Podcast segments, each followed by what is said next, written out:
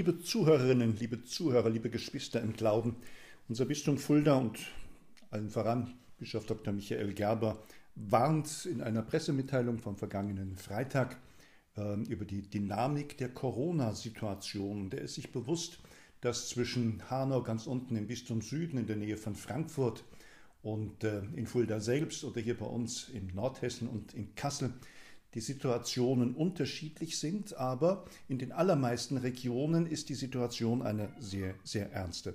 Und die Empfehlungen lauten soziale Distanz, die Empfehlungen lauten Sitzungen, Versprechungen, Zusammenkünfte auch in Kirchengemeinden auf das notwendigste Maß reduzieren. Die Empfehlungen lauten ganz dringend auch während der Gottesdienste unbedingt die Mund-Nasen-Bedeckung zu tragen und die guten Wünsche des Generalvikariats an alle Christgläubigen und Menschen in der Diözese Fulda die sind herzlich und gut gemeint, aber sie rufen auch zur Besonnenheit auf. Zur Besonnenheit, und auch das ist, glaube ich, nochmal eine wichtige Nachricht, ruft uns auch die Bundeskanzlerin in vielen Sondersendungen und vielen Sonderausstrahlungen aus. Hören wir doch mal rein. Es sind jetzt noch weit mehr Orte, an denen so viele Infektionen gezählt werden, dass die Gesundheitsämter mit der Kontaktverfolgung nicht mehr mitkommen. Meine Grundüberzeugung hat sich nicht geändert.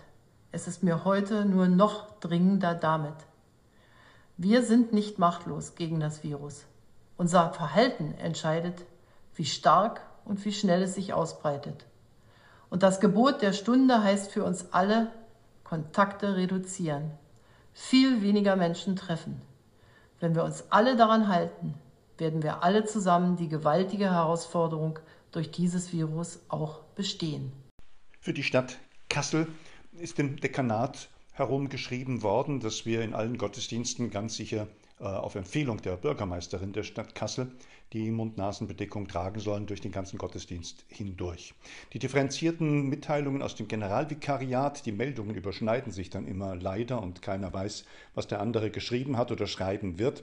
Äh, die Verwirrung ist dann an dieser Stelle oft groß, ähm, hat zwei Möglichkeiten, je nach eben den verschiedenen Inzidenzzahlen im Bistum Fulda. Da gibt es die Möglichkeit, zum Ein- und Ausgang die Masken zu tragen und dann am Sitzplatz abzulegen. Und die andere Möglichkeit, wenn die Inzidenzien, so wie in Kassel, wir sind Hochrisikogebiet, da gab es die Woche nur einen einzigen Tag mit einer kleinen Ausnahme.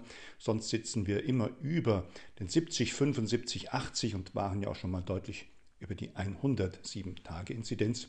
Da ist dringende Empfehlung, die Mund-Nasen-Bedeckung über den ganzen Gottesdienst zu tragen. Wie das beim Kommunionempfang dann möglich ist, wenn überhaupt der Kommunionempfang in dieser Situation zu raten ist, das ist ja bekannt, da haben wir oft drüber gesprochen. Da geht man mit Mund-Nasen-Bedeckung nach vorne, empfängt die heilige Hostie, geht dann einen guten Schritt weiter zur Seite, mindestens 1,50 und kann dann ganz kurz die Maske wegnehmen, um eben andächtig und würdig zu kommunizieren und geht dann eben mit bedeckter Nase und mit bedecktem Mund zurück zum Platz, wo man dann verbleibt. Soziale Distanz, sich jetzt einander schützen, das sind die Gebote der Stunde und das ist auch ein Aufruf an alle Christgläubigen. Stehen wir und was passiert derzeit? Inzwischen haben ja wohl alle gelernt, dass ein Virus nie alleine spazieren geht, sondern immer einen Wirt braucht. Und das ist in diesem Fall ganz klar der Mensch. Und wo viele Menschen sind, da können auch viele Viren spazieren gehen. Das Virus, und wir reden jetzt von Covid-19, äh, diesem Coronavirus, das ist schon wieder so weit verbreitet, dass jedes Gespräch, jedes Treffen in den Innenräumen auch gleichzeitig eine Gefahr darstellt, sich zu infizieren, sich gegenseitig anzustecken. Da kann es also nur eins geben, momentan müssen alle sozialen Kontakte reduziert werden. Das heißt, zu Hause bleiben, die Hausandacht pflegen, Verwandtschaftsbesuche unterlassen, nicht unbedingt einkaufen gehen, wenn es sein muss, in den Restaurants lieber nicht verbleiben und eben geduldig warten, bis sich die Situation wieder entspannt. Wenn wir das nicht schaffen, das sagen die Fachleute, wenn das nicht aufzuhalten ist, dann gibt es ein Wachstum, aus dem man eben nicht mehr herauskommt. Und dann haben wir einen ganz großen Effekt und einen großen Schaden und eine große Not, die über die Gesellschaft kommt. Und dann haben alle wieder Angst vor den berühmten ähm, Lockdown-Maßnahmen. Das muss ja alles nicht passieren. Das kann man ja durch Besonnenheit und Vernunft abwenden. Gerade wir in unseren kirchlichen Kreisen und Gruppen und in unseren Verantwortungen müssen jetzt mit gutem Beispiel vorangehen.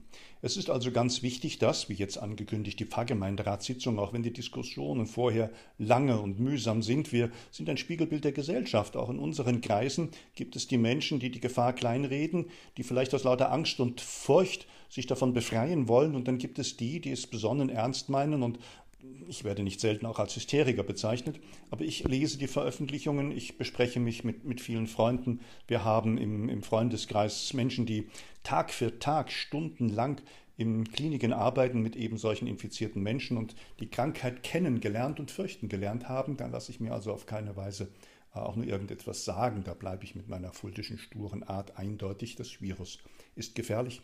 Der Pfarrgemeinderat hat sich durchgerungen, nächste Woche auf die Sitzung ähm, durch eine Zusammenkunft zu verzichten, sondern wird sich wieder virtuell treffen.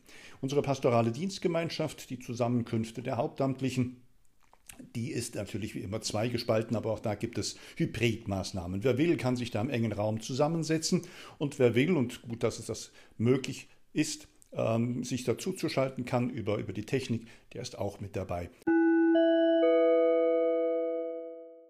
Besonnenheit, Vernunft und kluges und entschlossenes Handeln ist eine christliche Tugend, ist praktizierte Nächstenliebe, ist das, was jetzt angeraten ist. Und natürlich dürfen wir das Gebet nicht vergessen, und da möchte ich erinnern, was uns Bischof Dr. Michael Gerber schon gesagt hat, nämlich, dass wir weiterhin auch zusammen als kirchliche Gemeinschaft in unseren Gottesdiensten und privaten Gebeten für die Bewältigung dieser Corona-Krise den Herrn anrufen.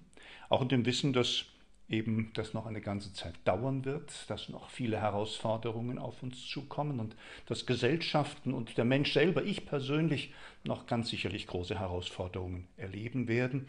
Aber das dürfen wir auch erleben und das dürfen wir auch annehmen im Vertrauen auf unseren gütigen Gott. So grüße ich Sie alle herzlich, grüße ich euch alle herzlich. Stefan Grönung, der Sozialpfarrer auf dem Rotenberg, der Hilfspfarrer in der Pfarrei St. Elisabeth und für die Malteser der Stadtseelsorger. Habt einen guten Sonntag, äh, bleibt besonnen, bleibt bewahrt und seid gesegnet.